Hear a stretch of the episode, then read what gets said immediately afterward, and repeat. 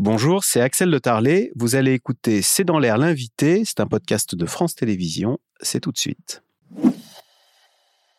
François Langlais, bonsoir. Vous bonsoir. Êtes journaliste, essayiste et vous publiez Combien de temps ça va durer C'est chez Plomb. Alors c'est vrai que si on liste tout ce qui nous tombe sur la tête en ce moment, attentats en France, guerre en Israël, guerre en Ukraine, il y a aussi le dérèglement climatique, on a connu euh, le Covid. Vous dites d'ailleurs, euh, au dos là, de, livres. Euh, voilà 40 ans que je suis journaliste, j'ai jamais connu ça. C'est vrai. C'est vrai que tout semble se dérégler en même temps.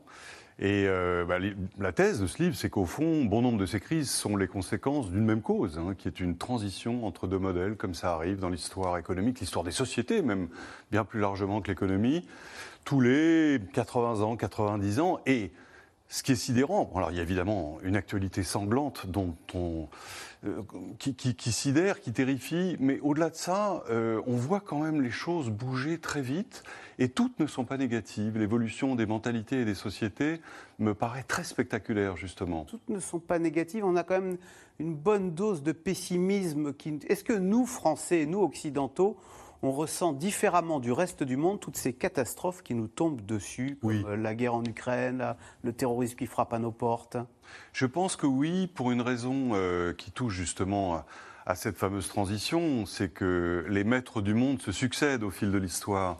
Et, là, c'est la première fois que les maîtres du monde potentiels ne sont pas occidentaux. Au fond, euh, depuis le début de la guerre d'Ukraine, tous ces événements nous ramènent à nos dimensions géographiques desquelles nous avions largement débordé depuis des siècles. Donc on a un sentiment d'étroitesse, d'où d'ailleurs le besoin de souveraineté. Ce besoin de souveraineté, ça n'est pas autre chose que l'expression du fait que nous, nous ne sommes plus euh, les maîtres du monde. Nous avons perdu la maîtrise du monde. Mais c'est pas pour ça que c'est la fin de l'Occident.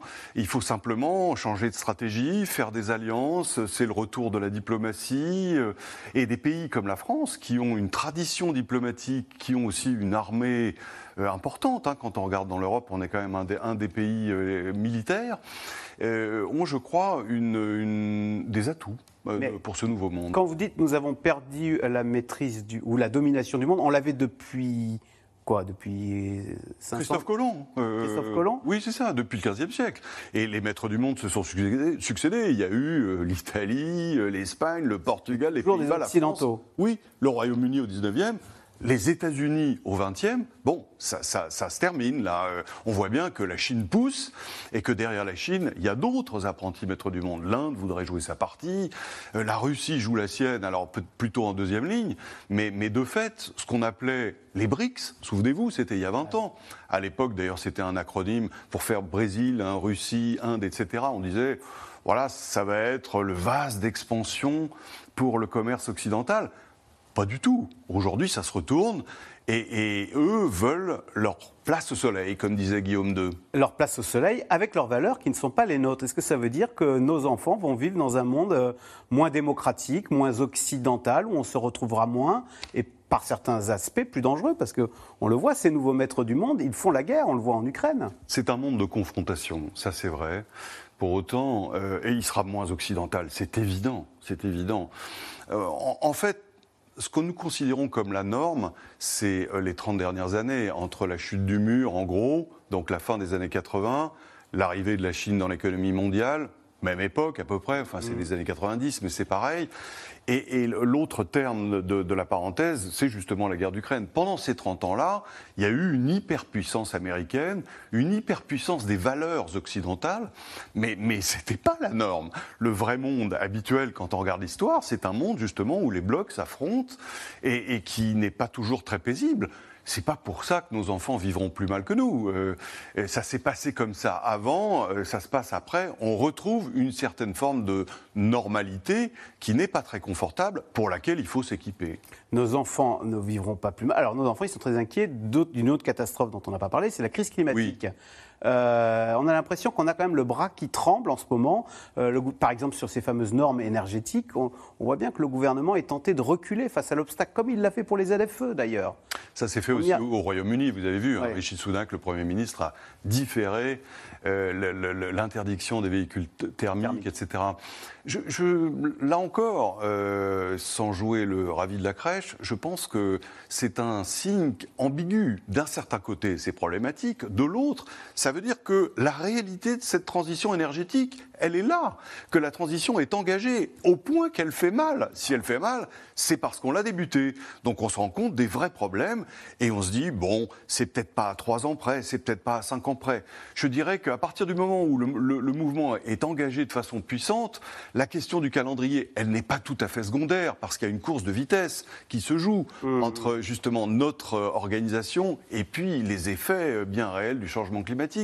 Mais c'est quand même le signe que nous avons commencé cette ah, affaire. On entre dans le dur. Oui. Donc c'est bon signe.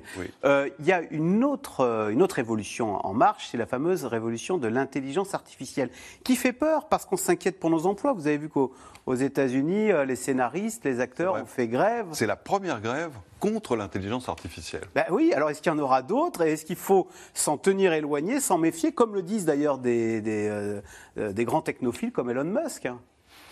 Je ne ferai pas forcément confiance à Elon Musk ou à ses déclarations publiques là-dessus. Que pense-t-il vraiment? Je ne sais pas. Euh, sur le fond, cette révolution, elle est analogue à toutes les révolutions technologiques qui l'ont précédée. C'est-à-dire euh, les énergies fossiles, la façon de les utiliser, l'arrivée de la voiture. Euh, c'était des chocs qui étaient au moins aussi importants. La différence, elle est très importante, c'est que celle-ci tape non pas l'école bleue, mais l'école blanc. Et, du coup, ça explique probablement l'inquiétude qui se répand euh, justement chez les émetteurs, hein, euh, dans la presse, etc. Mais euh, il n'y a pas de raison qu'elle ait un effet différent. Quel a été l'effet des précédentes révolutions technologiques? Un gain de productivité très important, qui s'est traduit par une diminution du temps de travail, par une augmentation des salaires et par une baisse des prix. C'est ça, quand même, la réalité de la technologie. Et, celle-ci, ça sera la même chose. Alors, cela étant posé, il y a bien sûr des victimes. Quand on invente le métier à tisser, euh, les canuts euh, cassent les machines parce qu'ils disent ça nous vole notre boulot. Ils ont raison, vu de chez eux. Mais le bénéfice pour la société est considérable. C'est la chute du prix des vêtements, c'est le début des commerces euh, de, de vêtements dans les villes. C'est-à-dire que les emplois détruits localement sont plus que compensés par des emplois qui sont créés qu'on ne voit pas, qu'on ne comptabilise pas parce qu'ils ne sont pas dans le même secteur. Ça sera pareil. Mm. Donc euh, il faut sans doute l'encadrer. C'est vrai qu'il y a probablement des, dérives potentielles qui sont inquiétantes, mais sur le fond, c'est un auxiliaire très précieux pour l'homme dont il faut se servir pour notre santé, pour notre confort et, pour vivre mieux. Alors, face à tous ces bouleversements qui nous tombent dessus, on a bien conscience qu'il faut hein, s'unir en Europe euh, pour peser davantage, rester maître de notre destin. Et au, moment même où on a conscience de cela, le couple franco-allemand, qui est le noyau de cette euh, Europe va très mal. Est-ce qu'il faut s'en inquiéter? Pourquoi est-ce que ça va mal? Et, que, et combien de temps ça va durer? Pour reprendre le, livre, le, terme, le titre de votre livre. Je pense qu'il y, a, si vous voulez, la grande gagnante des 30 années dont je parlais, c'était l'Allemagne. D'abord parce qu'elle s'est réunifiée à la faveur de la paix euh, qui s'est répandue dans le monde, et ensuite parce que dans les périodes de paix, où l'hyperpuissance américaine faisait peur à tout le monde, le monde était sans risque et le commerce a pu se développer. La puissance commerciale, c'est l'Allemagne. C'est fini. C'est fini.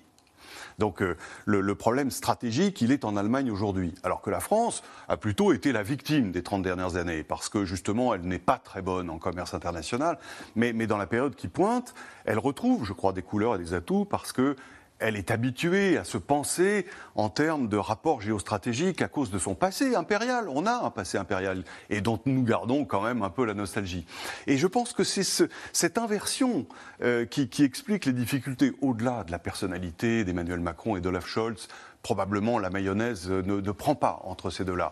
Mais euh, ça changera. Un jour ou l'autre, euh, l'un des deux partira, partira et puis le couple se reconstituera. Mais il faut effectivement qu'il y ait de nouvelles bases, que l'Allemagne se réinvente. Cette période de doute sur son modèle ah. n'est pas propice aux alliances. Alors nous, bah, il faut qu'on développe aussi des alliances, je dirais, euh, alternatives. Alors vous parlez des Anglais, finalement, en disant on, est deux, pays miroirs. Oui, parce que eux aussi ont un passé impérial plus frais que le nôtre d'ailleurs. Et, eux aussi ont une armée, une des plus grandes armées en Europe. Eux aussi ont une tradition diplomatique. Eux aussi sont habitués à penser le monde euh, à cause de leur histoire ou grâce à leur histoire. Donc ils nous ressemblent bien davantage. Leur départ d'Europe était une mauvaise chose. Et, et ça n'est pas parce qu'ils sont en dehors aujourd'hui qu'il n'y a pas des choses à faire avec eux. Combien de temps ça va durer pour tout comprendre sur les bouleversements du monde Merci beaucoup, Merci à vous. François Langlais, de nous avoir accordé cette interview. Vous restez avec nous tout de suite. C'est dans l'air qui revient euh, sur cet hommage national qui a été rendu aujourd'hui à Samuel, à Samuel Paty et à Dominique Bernard. C'est dans l'air qui est intitulé Terrorisme. Emmanuel Macron promet un État impitoyable. Merci d'avoir écouté C'est dans l'air. Comme vous le savez, vous pouvez désormais écouter l'intégrale, mais aussi l'invité ou vos questions à nos experts. Tous ces podcasts sont disponibles gratuitement sur toutes les plateformes de streaming audio. Et pour le replay vidéo, c'est sur France.tv, bien évidemment. À bientôt.